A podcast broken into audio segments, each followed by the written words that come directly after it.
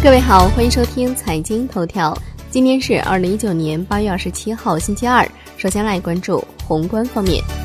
国务院印发《中国山东、江苏、广西、河北、云南、黑龙江自由贸易试验区总体方案》。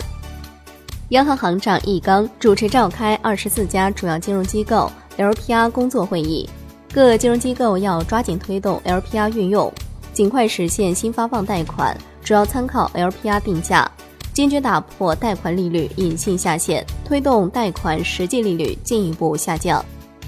央行制定 LPR 应用情况考核要求，主要有两方面内容：一是设定三个考核时点和三五八目标；二是将贷款利率竞争行为纳入宏观审慎评估，所有银行业金融机构不得通过协同设定贷款利率隐性下限。否则，在 MPA 考核中实行一票否决。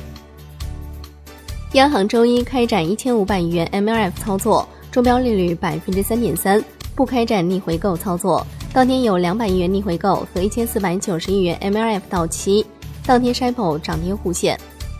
我国出台首部资源税法，自二零二零年九月一号起施行，释放出中国税收法定进程加速的重要信号。来关注国内股市，沪指收盘跌百分之一点一七，最终报收在两千八百六十三点五七点；深成指跌百分之零点九八，创业板指跌百分之零点九一。两市成交四千六百一十一亿元，北向资金净流出超三十亿元。MSCI 将实施二次扩容，大盘 A 股纳入因子将从百分之十增加至百分之十五，该调整将于八月二十七号收盘后生效。香港恒生指数尾盘拉升收跌百分之一点九一，恒生国际指数跌百分之一点七八，大市成交升至一千零四十一点九亿港元。金融方面，央行上海总部召开推进落实 LPR 形成机制改革工作会议，一百七十多家在沪银行业金融机构主要负责人参加了会议。